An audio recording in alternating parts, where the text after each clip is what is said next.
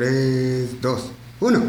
Buenas noches, Buenos estimados. Los queremos eh, invitar el día de hoy a, a charlar con nosotros algunos temas relevantes. El blockchain, la tecnología que, que vamos a estar discutiendo estos próximos capítulos, específicamente hablando de la prueba de participación y cómo esta difiere de la prueba de trabajo. Pues, hablando de pruebas, vamos a hacer la prueba de qué tanto han aprendido de los podcasts. Ah, cierto. Entonces hoy, hoy vamos a aplicarle un examen A toda la audiencia, A todos ti, mis güey. seguidores. Ay, ay, a la audiencia, muchachos.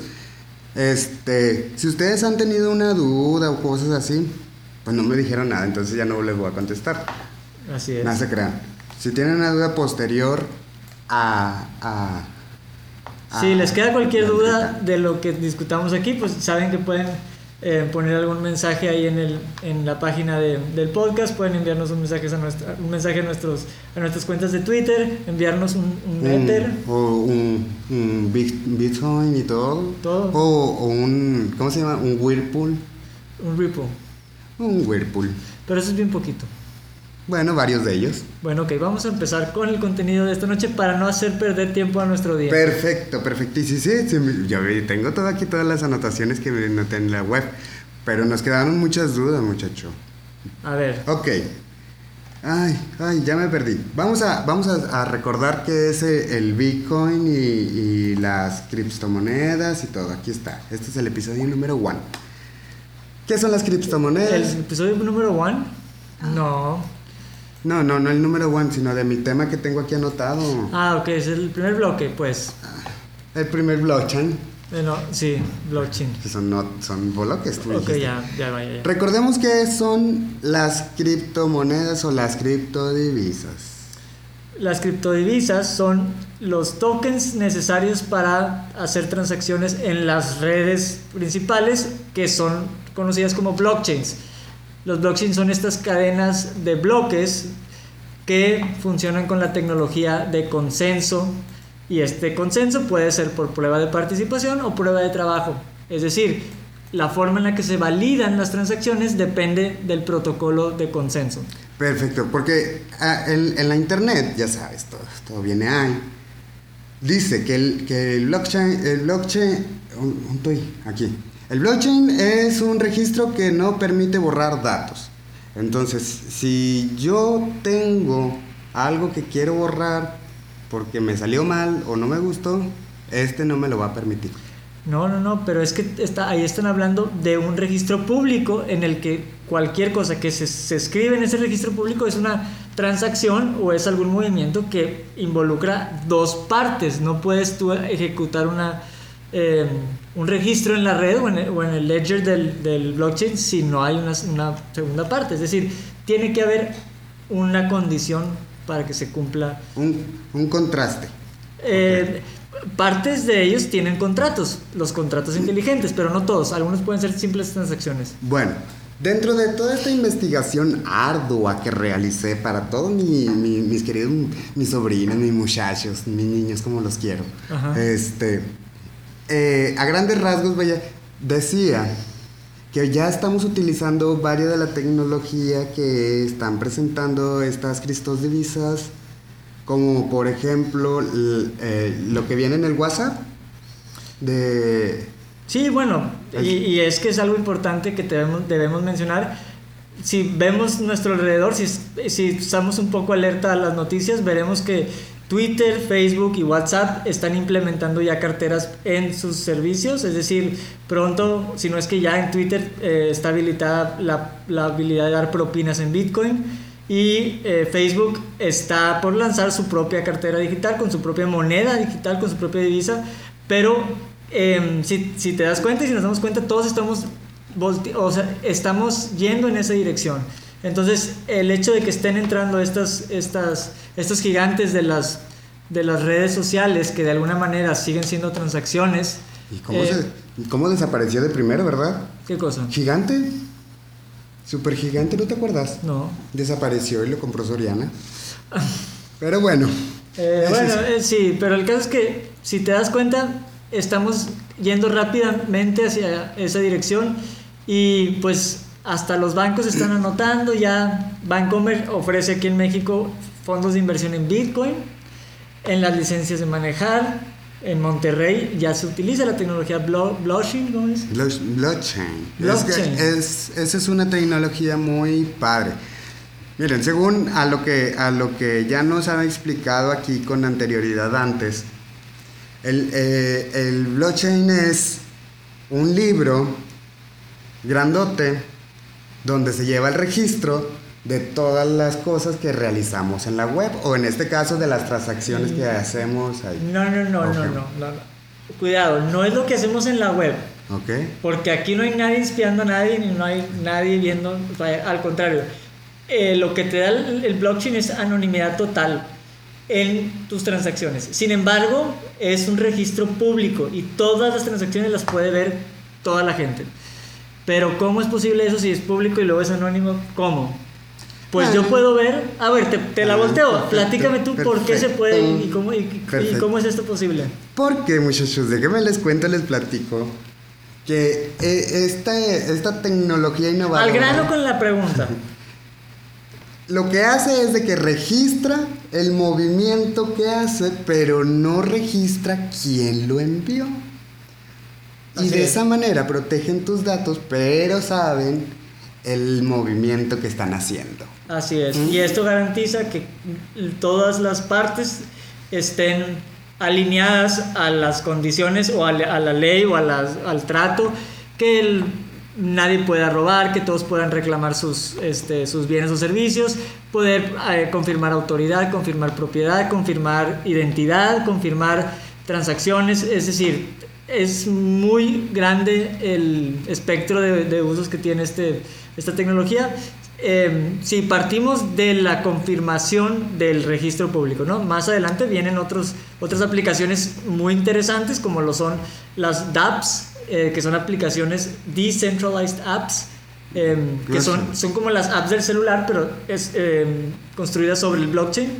Y bueno, bueno. estas, estas, estas son las eh, algunas de los usos que tiene esta tecnología. En resumen, muchachos, acuérdense que lo que, lo que estamos diciendo hoy en día que es el Bitcoin y, y, todas las criptomonedas no son monedas como tal, son criptodivisas, es tecnología meramente. No son Cristo, son cripto.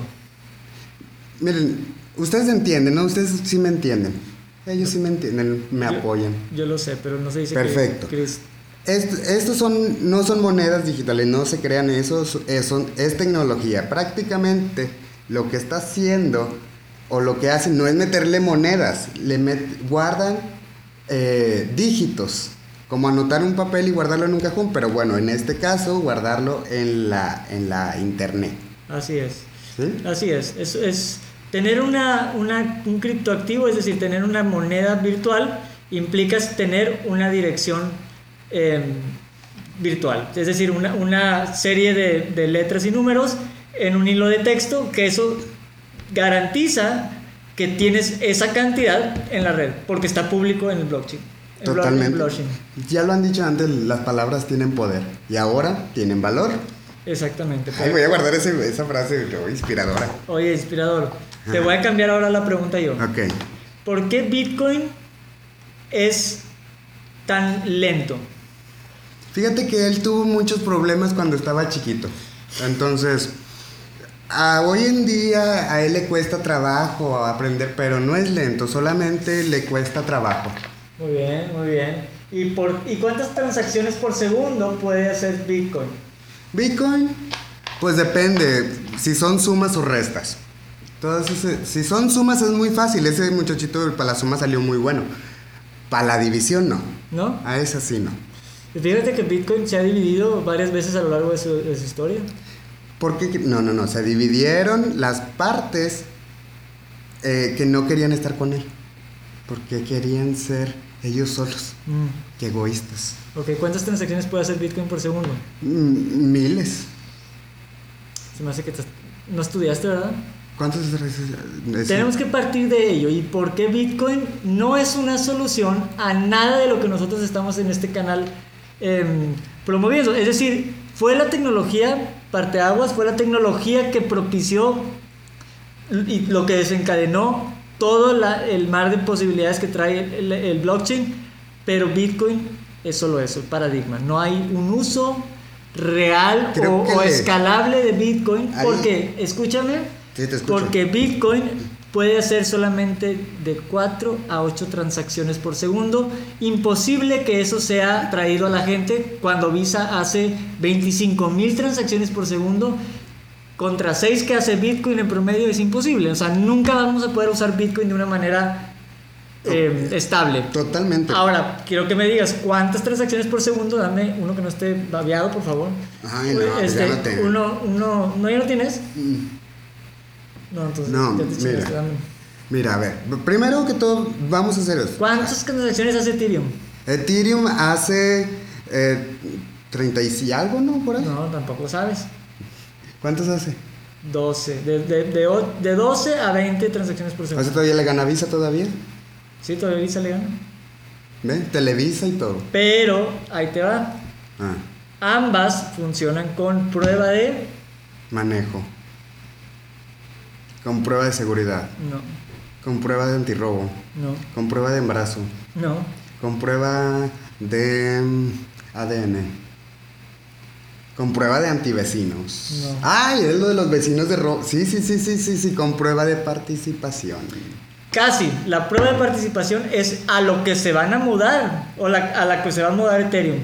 Pero Ethereum ahorita es prueba de... De que ahorita es prueba de que agarró dinero y ya compró una casa mejor. No es prueba de trabajo. Perfecto. Y este es un tema importantísimo y clave, el- la prueba de trabajo. La prueba de trabajo y la prueba de, participación es lo que separa a una blockchain de ser de segunda ¿Qué quiere generación y tercera generación. ¿Qué es la prueba de trabajo en grandes rasgos? La prueba de trabajo es que para poder agregar una transacción a la red, tú necesitas resolver problemas matemáticos o algún, algún acertijo que involucra o que requiere de mucho poder computacional.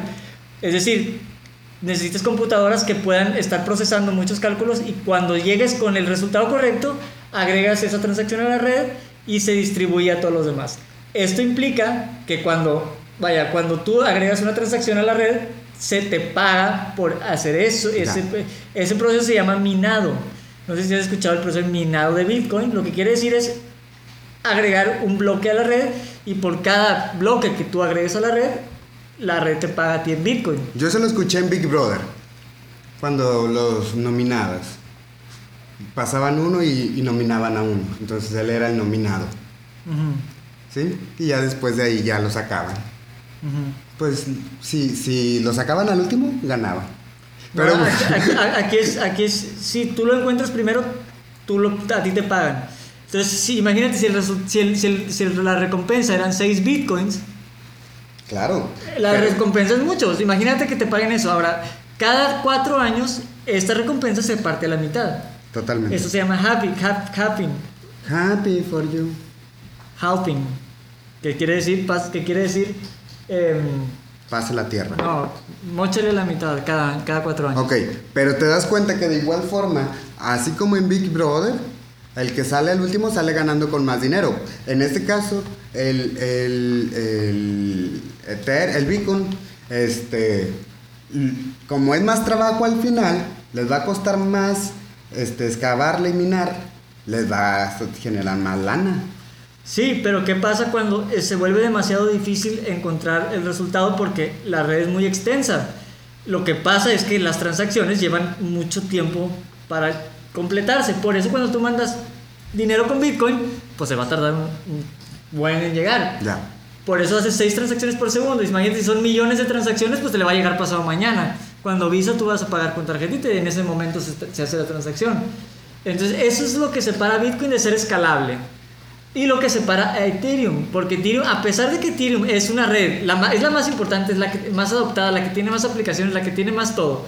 ¿sí? Es la que domina. Es la que tiene el soporte, aún con estas 12 transacciones por segundo. Ethereum está en, vaya, vaya sigue, sigue en el primer lugar como plataforma. eh, con, Pero no con le- un uso, per- permíteme. Sí. Pero viene lo mejor para Ethereum, que es Ethereum 2.0. Ethereum 2.0 es una blockchain de tercera generación que implementa la prueba de Manejo.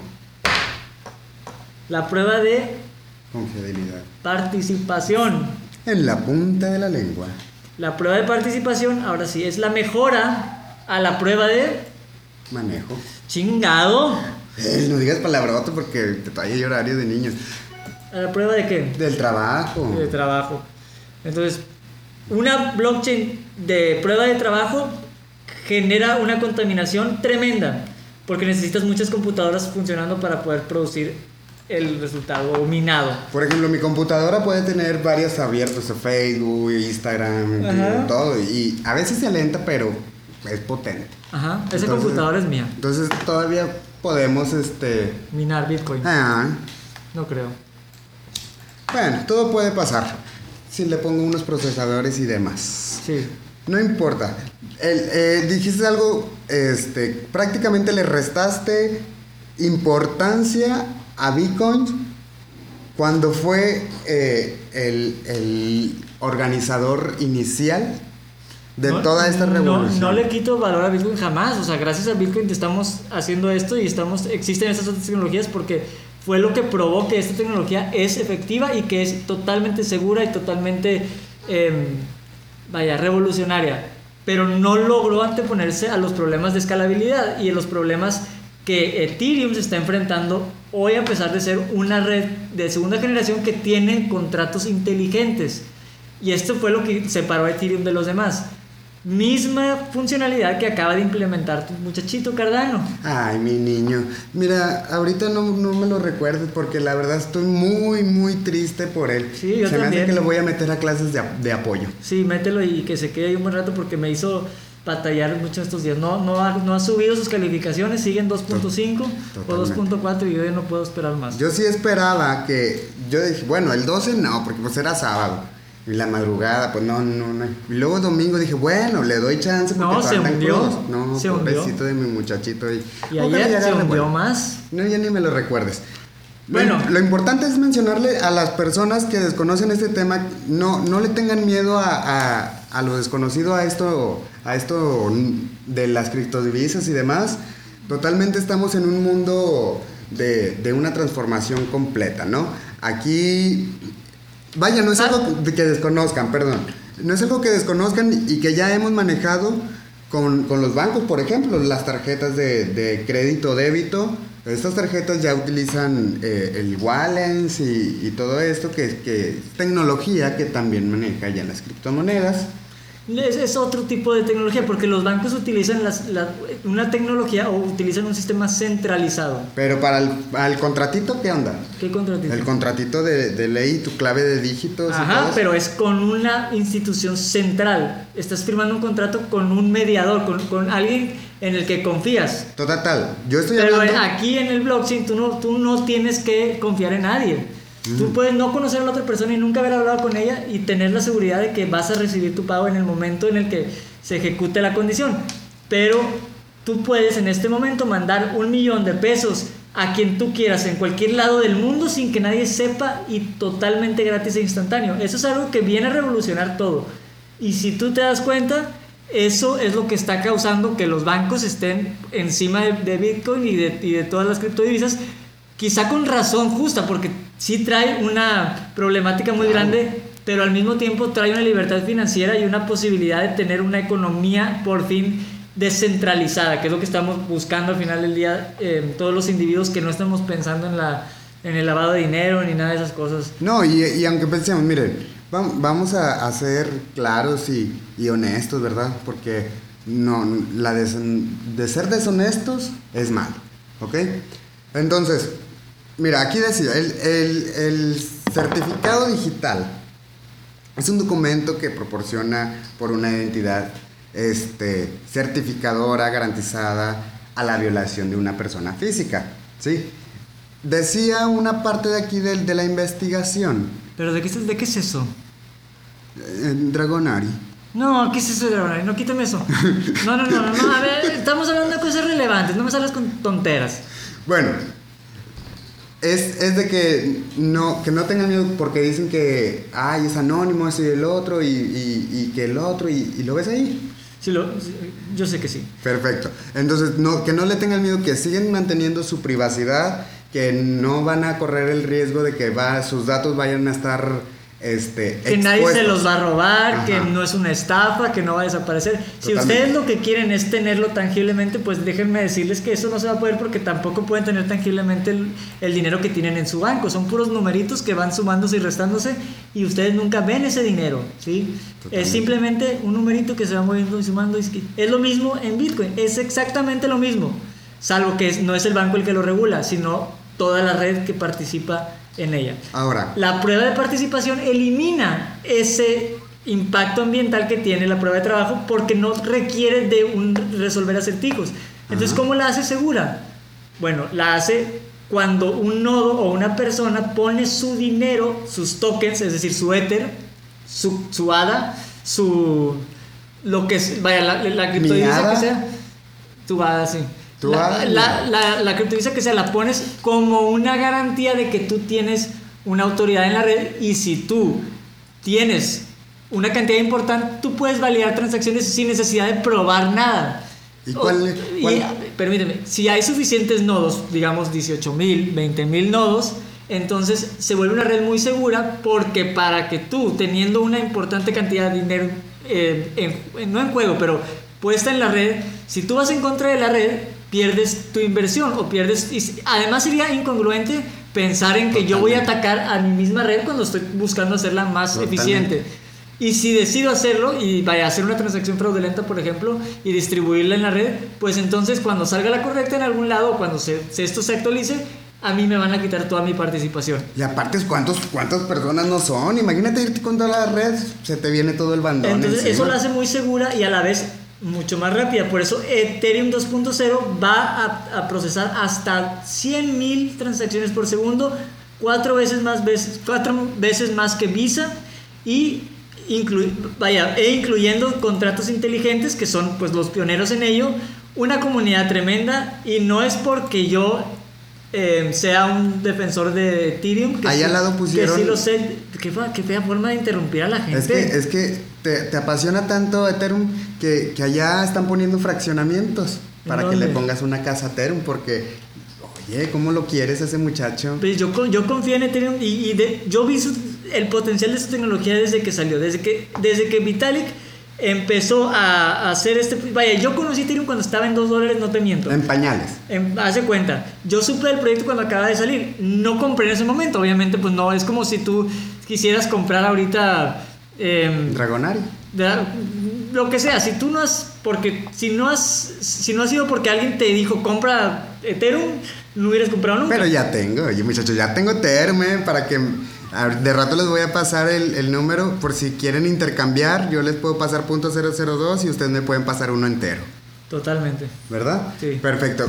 Pero ya vamos a, ya va a haber momento para hablar este, de, de, una, de una moneda o de una criptodivisa este, en, en particular en un podcast este, dedicado a ello. Ahorita lo importante es entender que las criptodivisas son este, tecnología.